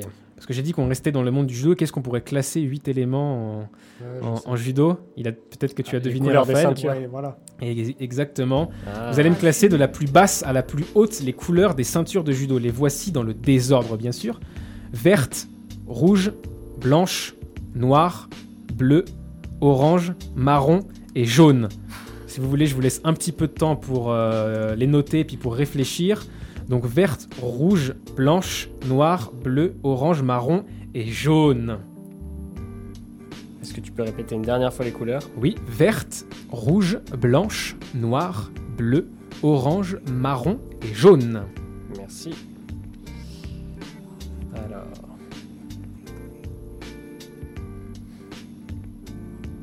Évidemment, vous pouvez maintenant dire Kabaddi dès que vous le voulez, hein, attends. pour marquer 4 points, je le rappelle. En plus, j'ai fait du judo quand j'étais petit. Ah, bah peut-être que euh, en France, ah si, ça doit être pareil, ça vient. c'est- Je pense que c'est pareil. la même chose, semble. Alors moi, je suis pas du tout calé judo. Mais vraiment pas. Personne se, personne se lance Allez, Kabaddi. Allez Hugo. Alors, bon, bah, la plus, la plus basique, c'est la blanche. Oui. Ensuite, Ah, je, te, je te dis rien. Alors vas-y, tu dis Jaune. blanche, jaune. orange, rouge, Continue. verte, bleu, marron, noir. Erreur. Merde. Erreur, erreur, désolé. Pas de 4 points. pas de 4 points. Dommage. Est-ce que tu peux juste répéter Parce que le milieu, je l'avais pas. Mais, Alors, tu veux dire les, les 8 couleurs à classer? Euh, ouais, s'il me manque. il me Alors, je te, manque je te les donne dans le désordre, évidemment, Mm. comme je l'ai fait au début. Verte, rouge, blanche, noire, bleu, orange, marron et jaune. Tu te lances, Raph? Euh, ouais. Dis-moi. Blanche, jaune, orange, rouge, marron, euh, verte, bleu, noir. Non, c'est pas ça. J'ai eu peur. Oh, J'aurais j'aurais sorti une petite pastille sonore, évidemment, s'il avait eu la bonne réponse. J'espère que, que Léa va le faire. T'as déjà une pastille qui est prête indice, vous êtes tombés tous les deux dans, dans le même piège. Ah, je, je- Ah bon ah, attends. Dites rien pour pas aider Ah, peut-être bon, encore plus Léa, mais vous êtes tombés dans le même piège. Léa, Blanc, La Britannique est en train de craquer, Patrick. dis-moi. blanc, Oui. jaune, orange, rouge, marron. C'est pas ça. Non. tous les cas, c'est pas ça. Et Bah non. Et c'est officiel, vous êtes tous les trois tombés. euh, Dans le piège du marron, c'est ça? Non, vous êtes tous les trois Du tombés rouge. dans le piège rouge. du Du jaune, orange, rouge. Ah putain. Moi, je me suis dit la couleur. Vous a-. Oui, c'est ça, Ouais. parce que ça, ça avait un semblant de logique de faire jaune, orange, rouge. Hmm. Mais euh, non, c'était pas ça. Je vais vous donner la réponse. Alors, la plus basse, c'est la blanche, effectivement. Euh, ensuite, il y a la jaune. Ensuite, il y a la orange. Donc, pour l'instant, tout le monde l'avait, ça. Ensuite, il y a la verte. Ah putain. Ah. Ensuite, il y a la bleue. Ensuite, il y a la marron. Ensuite, il y a la noire. Et la plus haute, c'est la rouge. Ah ouais? Et oui, Ah ouais Ah. la plus haute, c'est la rouge. Mais on... une fois qu'on arrive à la ceinture noire, on commence à passer les danes. Ah. Et euh, quand on arrive à partir du, euh, alors je crois que c'est le huitième, euh, à partir du huitième dan, la ceinture devient rouge. Et elle passe en- avant par un, un intermédiaire euh, blanche et rouge. Mais les intermédiaires, je vous en ai exempté parce qu'il y en a aussi euh, blanche, jaune, enfin bref. Là, on Il y en a plein. encore. Mais euh, voilà à peu près l'ordre euh, l'ordre des, des ceintures au judo. Et encore une fois, il y a une couleur hors catégorie qui a été créée pour le fondateur Jigoro Kano. C'est la ceinture large blanche. Donc au final, la ceinture ultime, au-dessus encore de la rouge, elle est de nouveau blanche. La couleur des débutants pour symboliser le fait qu'on ne cesse jamais d'apprendre. Joli. Il y a toujours des petits symboles, des petites symboliques comme ça au judo. J'aime bien cette, euh, cette philosophie. Donc voilà, on en, on en sait un peu plus maintenant euh, sur le judo. Euh, Pareil, un sport qu'on n'a pas beaucoup abordé dans, dans le, dans Stranger Sport, je trouve. Effectivement. Euh, voilà, donc point sur les scores. Et bah, ça n'a toujours pas bougé. Deux points pour Raphaël et aucun pour euh, Léa et Hugo. Euh, Est-ce que ce serait pas l'heure de demander ma question bonus pour se lancer un peu ce serait pas l'heure d'une petite question bonus Ouais, vas-y. Pourquoi? Parce que t'as zéro point? Ouais, ouais, ça, me fait chier d'avoir zéro point. Bizarre. Bizarre. Bizarre. comme dirait Thierry Henry. Eh ben écoute, petite question bonus pour toi Hugo, c'est parti, je vais la chercher. Elle est tout en bas de ma feuille. Alors, euh, Hugo, Ouais. je pense que tu as la réponse. J'espère.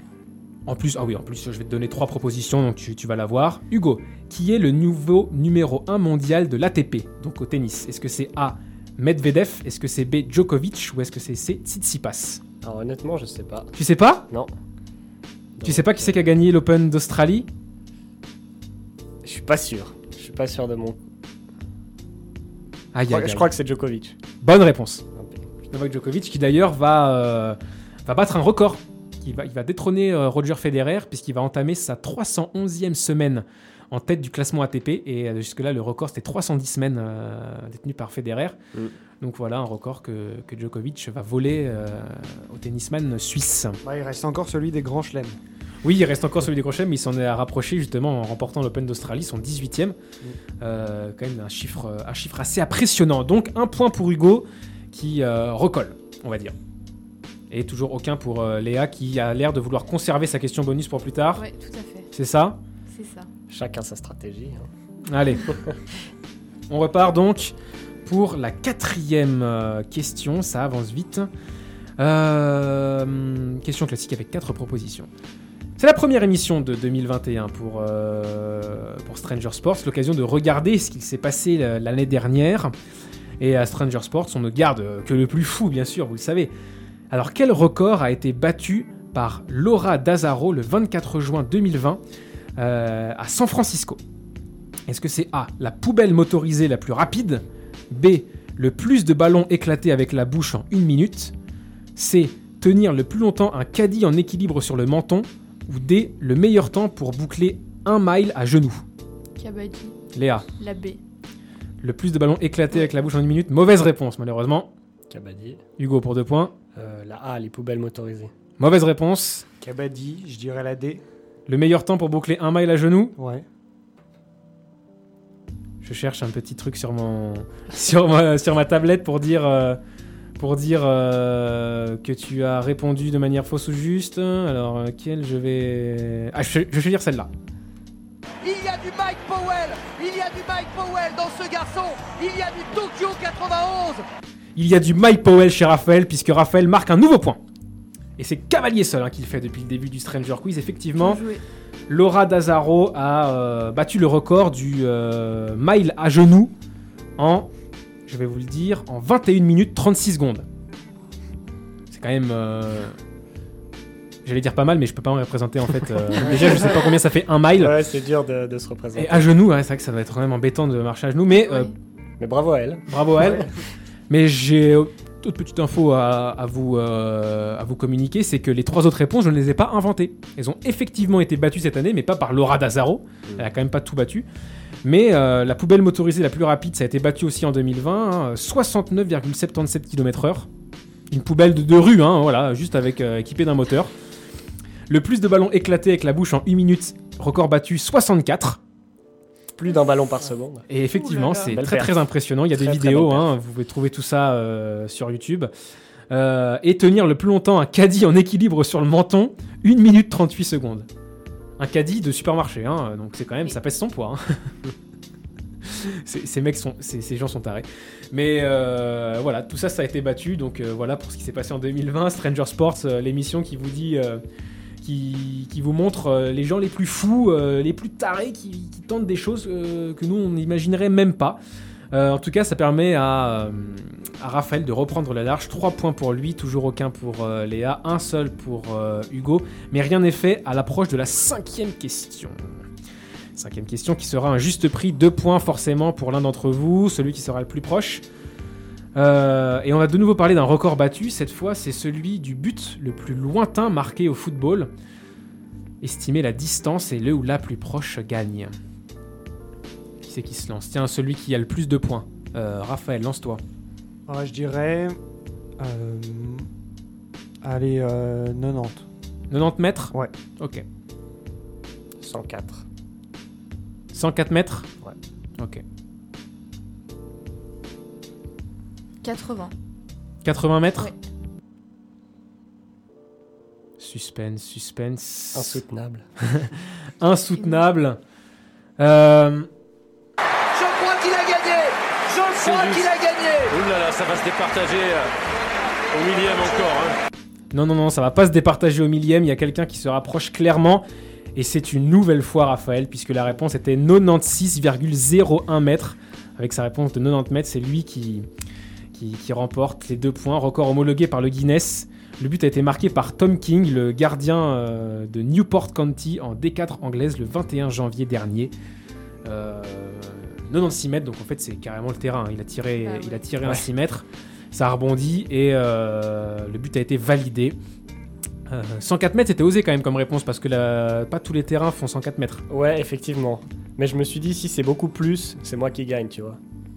Ouais, mais Si beaucoup tout à coup c'est euh, 115 mètres ou je sais pas. Ah, mais ça c'est les- pas possible les puisque stades s'arrêtent à Bah 100. après, les ça- ter- ouais. les terrains Ouais. de foot sont pas. Ouais, mais peut-être c'est des stades pas homologués ou je sais pas quoi. Ah bah, vas-y, je si c'est homologué, c'est forcément un, un- un véritable, un véritable terrain. Non, c'est vrai. Euh, du coup, deux points pour, euh, pour euh, Raphaël qui est complètement seul dans, cette, euh, Ah ouais, là. euh, dans cet affrontement. Il est à 5 points, aucun pour Léa, un pour Hugo. Encore une fois, rien n'est fait, mais euh, quand même, euh, Léa, Hugo, j'ai envie de dire. Ça sent le roussi. Caca dans la culotte Caca dans la culotte obligé. Pour l'instant, c'est caca culotte hein, euh, pour vous deux. Allez, il faut vite se reprendre, surtout qu'on approche de la moitié déjà, hein, puisque là on arrive à la sixième question. Après ça, ce sera la moitié. Question classique avec quatre propositions, l'occasion de marquer des points. Euh, allez, on va, encore parler un petit peu de football euh, avec cette sixième question. Netflix a sorti hier un documentaire sur euh, Pelé, la légende du football. Le Brésilien est présenté, selon lui et certains, comme le meilleur buteur de l'histoire du football. Les stats officielles disent euh, 757 buts, mais il en revendique lui plus de 1000 en comptant les matchs amicaux et les matchs d'exhibition. C'est parfois dur à confirmer, puisqu'il y a l'époque, Pelé prétend aussi avoir marqué des buts dont on n'a pas de traces forcément. Et parmi ces, matchs, lors duquel le roi Pelé prétend-il avoir marqué A. Charleville- Charleville-Mézières contre Sedan en D2 française le 7 avril 1965. B. Baoru contre Tres Corações, la finale de la Coupe des quartiers nord de Sao Paulo le 13 décembre 1952. Réponse C. Brésil contre Servette Genève, match amical le 23 mai 1957. Réponse D. Algérie-Bulgarie, match amical le 6 janvier 1963. Kabaddi, Raphaël, euh, la B. mauvaise réponse. Kabaddi, Léa, la A. Charleville-Mézières, Sedan. Excellente réponse Mais non. Excellente réponse de la part de, de la part de Léa qui vient marquer ses deux premiers points. Bravo à toi, effectivement. Pelé euh, dit euh, prétend avoir marqué lors de ce match de deuxième division française en 1965 Charleville-Mézières contre Sedan. Et vous allez me demander un peu plus de contexte. Vous allez me demander un peu plus de contexte. J'en ai. Selon lui, à l'époque, Pelé s'entraînait incognito à Charleville pour le, pour le mondial 1966. Euh, C'était déjà une star euh, mondiale à l'époque, la plus grande star, euh, une des plus grandes stars du monde.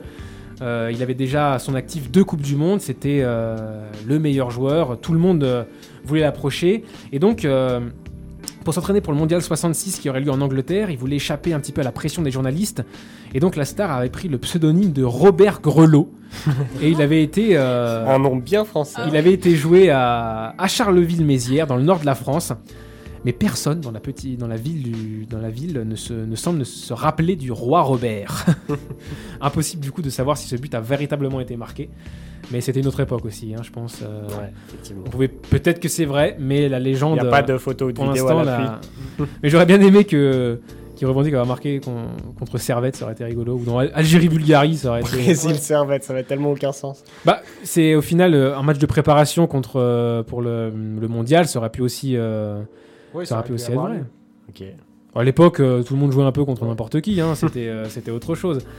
En tout cas, deux points pour, euh, pour Léa, ça fait trois points, 5 points pardon, pour euh, Raph, 2 pour Léa, 1 toujours pour, euh, Hugo. Et euh, ça y est, la mi-temps du, Stranger Quiz euh, est passée. On approche de la septième question, qui sera la question liste. On aime bien la question liste. hein. Euh, le premier qui craque fait gagner un point aux deux autres. On va parler argent un peu. Hein On va parler euh, flouze.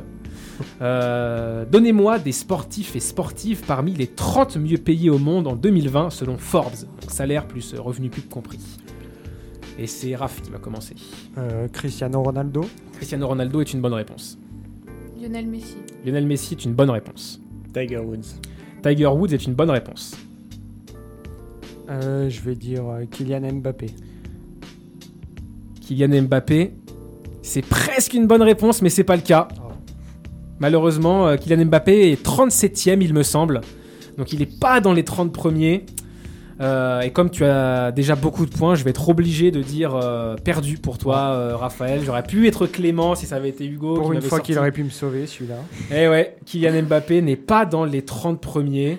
Peut-être que ça changera à l'avenir s'il prolonge avec le Paris Saint-Germain. C'est un sujet assez récurrent dans la capitale. Euh, mais en ce moment, non, il n'est pas dans les 30 premiers. En vrac, comme ça. En, en footballeur, il n'y en avait que 3 au final. Euh, Il y avait euh, Cristiano Ronaldo, deuxième, Messi, troisième, Neymar, quatrième. Et après, il n'y a que des- d'autres euh, sports. Le premier, c'était Federer. Ah ouais. Ouais. Ah ouais? Sûrement euh, beaucoup de revenus publicitaires pour, euh, pour Federer. Il y avait voilà LeBron James, euh, Stephen Curry, Kevin Durant, Tiger Woods effectivement qui était huitième. Euh, un petit peu de joueurs de football, de football américain. euh, Tom Brady, non? euh, Tom Brady, je le cherche dans ma liste, je crois. Oui, il y est, tout à fait. Il y est, il est seul que je 21ème. il est 21ème et je vous en dis pas plus, mais on va reparler de Tom Brady dans ce quiz. Voilà, je commence à, à teaser un petit peu. Il y avait Conor McGregor aussi. Et quelques, quelques boxeurs également. Deontay Wilder, Tyson Fury. Enfin voilà, Euh, les sportifs très très Et une seule, euh, une seule femme dans, le, dans les 30 premiers, Naomi Osaka, la tennis, euh, tennis woman, du coup, japonaise, qui est 29e. Et oui, les garçons sont en général mieux payés, c'est c'est comme ça. C'est triste. C'est triste, mais ça, ça veut aussi dire que voilà, le- peut-être le sport féminin n'est pas assez mis en avant, euh, du coup, euh, Ouais, ouais, les bah, choses en on entraînant une autre, voilà. On en avait On débattu. en avait parlé, on va pas remettre le sujet sur la table. En tout cas, euh, et Léa et Hugo vont marquer un point, ce qui fait que Léa passe à 3, Hugo passe à 2, et Raphaël reste à 5. Après cette septième question, attention, attention, euh, il faut pas se relâcher du côté de, du côté de Raph, parce que ça revient fort derrière. Huitième question. Euh, la question pour un champion maintenant. Et oui, vous la connaissez celle-là, je vais euh, décrire Ouais. quelque chose, vous m'interrompez dès que vous pensez avoir euh, la bonne réponse. Deux points pour le premier à m'interrompre avec la bonne réponse, hein, par Cavadi. Vous êtes prêts? Et prêtes On cherche top, un sport très ancien. On retrouve des traces de mon existence euh, sur des inscriptions funéraires datant de 1400 avant Jésus-Christ. Je deviens extrêmement populaire au 19e siècle et mes compétitions attirent des foules spectaculaires. Sport de vitesse qui réclame une excellente condition physique et une certaine technique. On peut me pratiquer seul ou à plusieurs. Je dois mon nom à l'outil qu'utilisent les athlètes pour avancer. Dis-moi Léa. Le relais Le relais Ouais. Non. C'était bien tenté, mais non. Pas le relais. Euh, je dois mon nom à l'outil qu'utilisent les athlètes pour avancer. Très populaire dans le milieu universitaire, ma course la plus célèbre oppose les universités d'Oxford et de Cambridge. Ouh, ça va se jouer. euh, je vais donner la, la main à, à Hugo qui est, euh, qui est euh, en retard au niveau des points. Alors, euh, je. C'est sur Oxford, c'est sur Oxford Cambridge que tu l'as eu. Ouais, ouais, ouais. Allez, ouais, dans c'est- 3, C'est euh, un truc deux, dans la rivière. 1. Ah, désolé, t'as pas le nom. Je te donne la main à, à Raph. J'espère que je me trompe pas, c'est l'aviron. C'est l'aviron, Ah, excellente réponse. J'ai tiqué comme toi sur les universités.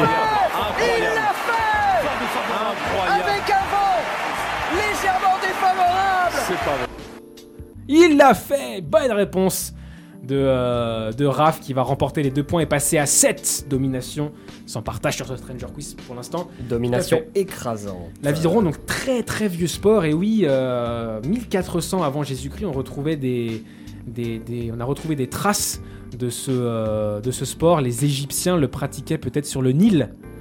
Euh, en tout cas, on vantait les, euh, les talents de rameur de Aménophis, un pharaon euh, égyptien.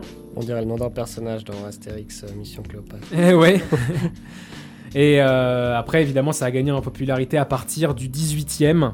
euh, et pour devenir vraiment populaire dans le milieu universitaire anglais, notamment euh, au 19e. Aujourd'hui, c'est aux Jeux Olympiques. On peut jouer, euh, on peut participer jusqu'à, il peut y avoir jusqu'à 8, rameurs et un barreur, donc potentiellement 9. Mais c'est beau en tout cas à voir comme, euh, comme sport. Je trouve ça gracieux et ça voit que ça demande une condition physique excellente. Il suffit d'avoir déjà euh, mis euh, les fesses sur un rameur dans une salle de sport pour euh, comprendre que ça mobilise, euh, ça mobilise beaucoup de, de muscles. Ça demande à la fois d'avoir euh, une bonne endurance aérobie anaérobie, puisque la distance en général c'est quelques kilomètres, 2000, 3000. Donc voilà, sport plutôt complet qui permet à Raphaël de marquer deux nouveaux points. 7 points pour lui, 3 pour Léa, 2 pour, euh, pour euh, Hugo. C'est bien ça? C'est bien ça. Allez, on continue. Neuvième question, on approche de, de la fin. Il y a 12 questions, je vous le rappelle. N'hésitez pas à me demander si vous avez encore votre question bonus. Euh, une citation maintenant. La question citation, vous vous en rappelez, elle a, elle a fait son entrée dans le Stranger Quiz la dernière fois. Ça commence à remonter, hein, mais voilà. Donc une citation que je vais, euh, que je vais donner d'un sportif ou d'une sportive. Euh, vous pouvez poser quelques petites questions fermées. Une fois que vous avez posé une question, vous avez un petit temps euh, pour répondre. Sinon, euh, les autres peuvent poser une question, proposer quelque chose. Euh, voilà, j'ai à peu près tout dit. Donc, qui a dit ne crains pas l'échec Ce n'est pas l'échec, mais le manque d'ambition qui est un crime. Avec des objectifs élevés, l'échec peut être glorieux. Déjà, bon, peut-être réfléchissez à, ce que, à cette phrase. Au sens de la phrase. Voilà, qui quand même, euh, voilà, ça donne à réfléchir. Mm. Ne crains pas l'échec, ce n'est pas l'échec, mais le manque d'ambition qui est un crime avec des objectifs élevés. L'échec peut être glorieux. Qui a dit ça? Est-ce que c'est un sportif vivant? Non. Quelqu'un? Est-ce que c'était dans le foot? Non. Dans les sports de combat? Oui. Oui. Mohamed. Ali? Non. Personne. Est-ce que c'était dans la boxe C'était pas dans la boxe.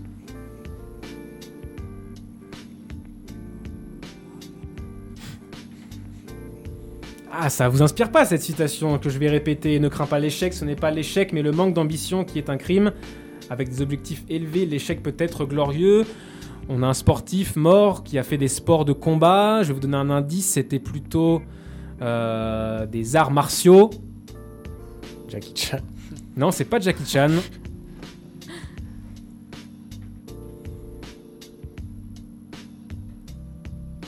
Peut-être euh, quelqu'un d'autre que Jackie Chan? Bah, je cherche. Mais on est sur la très bonne voie. On est sur une très bonne voie avec Jackie Chan. Ne crains pas l'échec, ce n'est pas l'échec, mais le manque d'ambition qui est un crime avec des objectifs élevés. L'échec est peut-être glorieux, indice encore. On connaît, c'est un sportif, mais euh, il, a, il est devenu célèbre euh, en pratiquant son sport à l'écran. Bruce Lee. Qui a dit Bruce Lee? Moi. Hugo? Ouais. Excellente réponse. Yes. Excellente réponse, c'est Bruce Lee qui a dit ça. Bruce Lee, acteur, euh, euh, pratiquant maître euh, d'arts martiaux, euh, mort en 1973. C'est lui qui a dit ça, ne crains pas l'échec, ce n'est pas l'échec. Le manque d'ambition qui est un crime avec des objectifs élevés, l'échec peut être glorieux. Est-ce que vous saviez que Bruce Lee euh, avait des diplômes de philosophie? Non. Eh ben, c'est vrai. C'est vraiment vrai. Ce qui lui, a- du coup, ça lui arrivait de sortir comme ça des petites. euh, Ah, des la petites phrase est stylée, La phrase, ça. par contre, ouais, exactement. ouais, ouais, ouais. Citation. euh, C'est Bruce Lee qui a dit ça, donc euh, Je vais la mettre points. dans mes examens ouais, la prochaine fois. Deux points pour, euh, pour Hugo qui passe à 4 Allez. et qui dépasse Léa et qui revient à 3 longueurs de Raphaël. Question numéro 10, à moins que quelqu'un m'interrompe pour une question bonus. Ça n'a pas l'air d'être le cas. On part pour la dixième question, il en reste 3 donc. Cette dixième question nous emmène en Pologne. Les Polonais peuvent s'avérer créatifs en matière de sport. La preuve, une vidéo devient virale en 2015 et dépeint 12 Polonais en train de s'adonner à une activité pour le moins originale. Laquelle? Réponse A. Une course de lenteur à vélo où il faut être le dernier arrivé sans poser le pied au sol. Réponse B. Du football avec une balle géante et les joueurs au volant d'une voiture pour taper dedans. Donc Rocket League IRL en gros. Réponse C. La version aquatique du tir à la corde. Réponse D. Une de la pétanque avec des pierres de 50 kg. Kabaddi. Toujours Hugo qui prend beaucoup la main. Ouais. Euh, moi, je dirais la dernière. La pétanque de Saint- Mauvaise Kabaddi. réponse. La A avec le vélo. Dommage, c'est pas ça. Kabaddi. Pour un point, Raph. Euh, je dirais les, euh, le truc avec la balle. Il me semble que c'est la B. Rocket League Rocket League en vrai Ouais. Ouais, c'est toujours pas ça, pas de point marqué. C'est la version aquatique du tir à la corde. Alors je vous explique un petit peu comment ça se passe. C'est deux équipes de 6 face à face qui rament dans des sens contraires dans le même bateau. En fait. Ils sont dans le même bateau, ils rament dans les deux sens opposés, et du coup, bah, le bateau a tendance à ne pas avancer, du coup. Ah ouais. Sauf que quand il y a une équipe qui rame un peu plus fort, et ben, euh, c'est comme au tir à la corde, on tire Oui. le bateau vers soi, et une fois que le, le centre du bateau a dépassé une certaine limite, et ben, il y a une équipe qui gagne. C'est assez impressionnant parce que les mecs rament vraiment fort. Et euh, cette, euh, cette euh, discipline qui n'est pas vraiment réglementée avait fait le buzz avec cette vidéo euh, datant de 2015. Bon, ça, on n'a pas vraiment de nouvelles depuis, mais euh, je suis tombé dessus et c'était euh, c'était c'était assez rigolo. Je voulais en parler, quoi. Culte. Il Donc- fallait avoir l'idée. C'est ça, c'est ça. Bah écoute, quand on se perd sur internet, voilà, on trouve des, des petites pépites, quoi. Donc, euh, pas de points marqués, toujours 7 pour euh, Raphaël, toujours 3 pour euh, Léa, toujours 4 pour Hugo. Onzième question, on approche. Le pardon, 7 février dernier s'est joué le 55e Super Bowl et a vu les Buccaneers de Tampa Bay triompher dans leur propre stade contre les Chiefs de Kansas City. Le MVP du match est la star Tom Brady, je vous avais dit qu'on en reparlerait, qui a remporté ce soir-là son septième Super Bowl quand même. Laquelle de ces affirmations sur la légende du football américain est fausse? A. Il a été drafté en Major League Baseball avant de l'être en National Football League, en NFL. B. Lors de sa draft en NFL, il est présenté par les recruteurs comme très lent, peu athlétique et manquant de qualité à son poste. C. Il réalise la meilleure performance de la saison 2004 avec 39,5 de fièvre la veille d'un match. Euh, réponse D, il remporte avec les Patriots tous les, les matchs de la saison 2007. Qu'est-ce qui est faux là-dedans? Que Tom Brady a été drafté en baseball avant d'être- de l'être en foot US Est-ce qu'il était présenté comme euh, nul en gros au moment de sa draft? Est-ce qu'il réalise la meilleure performance de la saison 2004 avec 39,5 de fièvre ou est-ce qu'il remporte tous les matchs de la saison 2007 Kabaddi, Raph. je dirais la D. Excellente réponse de Raphaël. Il est redoutable ce Ah, soir. Incroyable, hein. incroyable. On ne l'arrête plus, il va, aller marquer euh, deux points supplémentaires avec cette question. Effectivement, euh, alors toutes les autres étaient vraies, on va en dire un peu plus.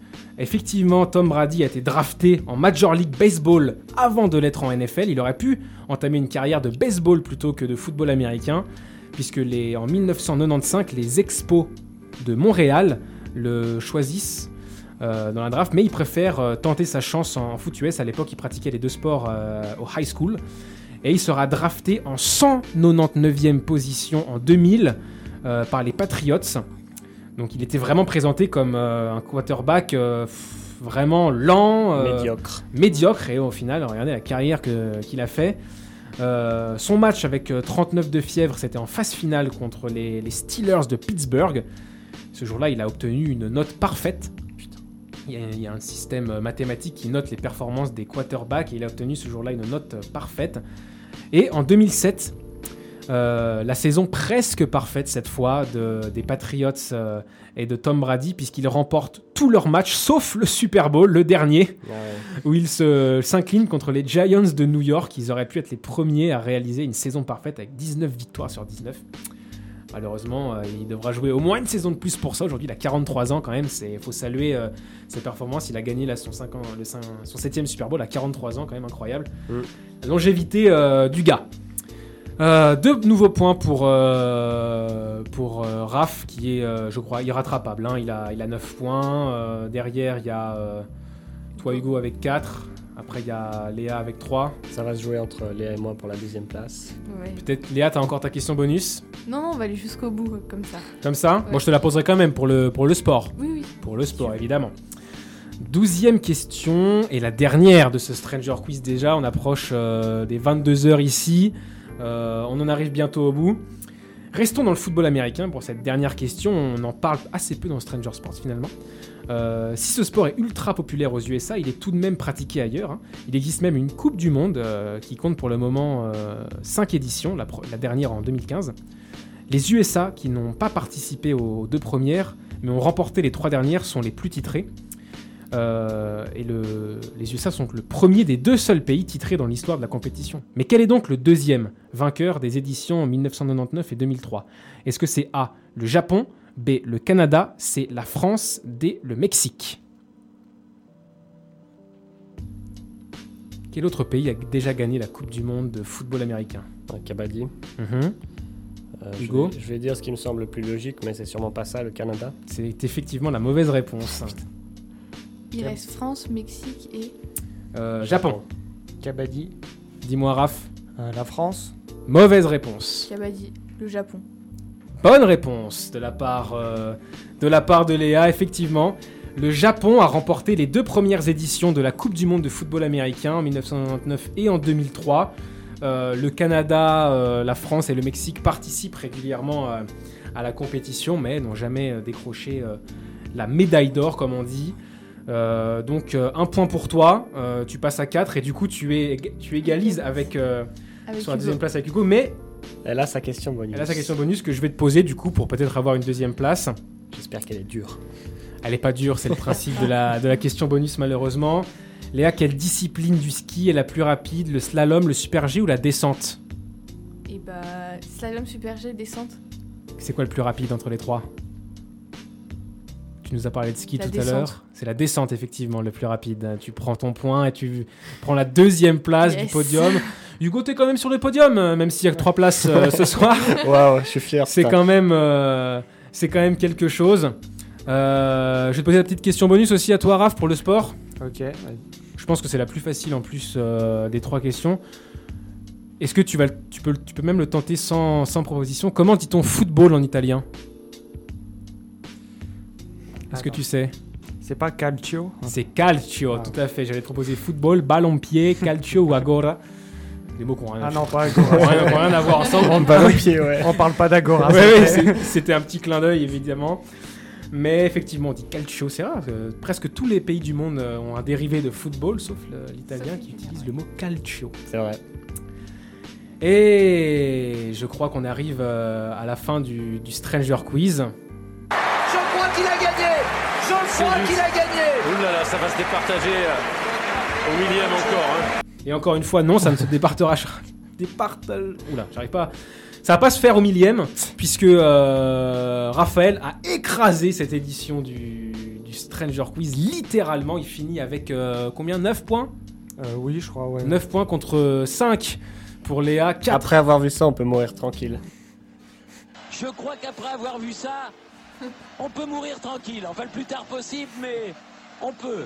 Ah, c'est super. continue. Quel pied Ah, quel pied Oh putain Oh là là là là là là Sinon, j'ai aussi celle-là, écoutez.